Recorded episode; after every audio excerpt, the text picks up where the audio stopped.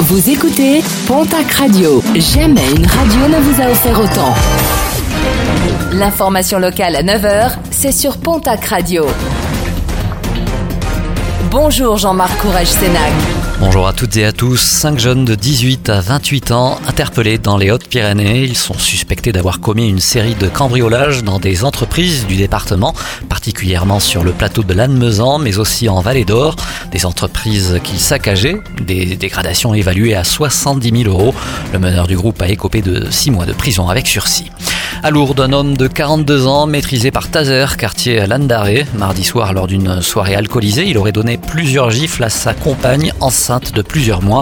Des faits euh, relatés par nos confrères de la Nouvelle République des Pyrénées. Lorsque les policiers sont arrivés sur les lieux, l'individu, placé sous curatelle, était ivre et s'est rebellé. Une affaire classée, sa compagne n'ayant pas déposé plainte. Les obsèques de Benjamin Arnonnet se dérouleront demain vendredi à l'Espone dans les Hautes-Pyrénées. Son ex-compagne soupçonnée d'assassinat reste toujours placée en détention afin de faciliter la circulation et le stationnement dans ce hameau des Hautes-Pyrénées. Des bus au départ de Bagnères de Bigorre seront mis à disposition gratuitement. Départ à 9h de la Halle au Grain, arrêt devant le Carépi et Baudéan. Retour programmé à midi et demi. Un succès euh, collectif avec euh, le maintien du BTS MECP du côté du lycée Réfi de Tarbes. Nous en avions parlé mardi avec la possible fermeture de cette formation. Le Conseil social d'administration académique a voté contre cette suppression. Il faudra toutefois faire le plein d'étudiants pour la rentrée prochaine.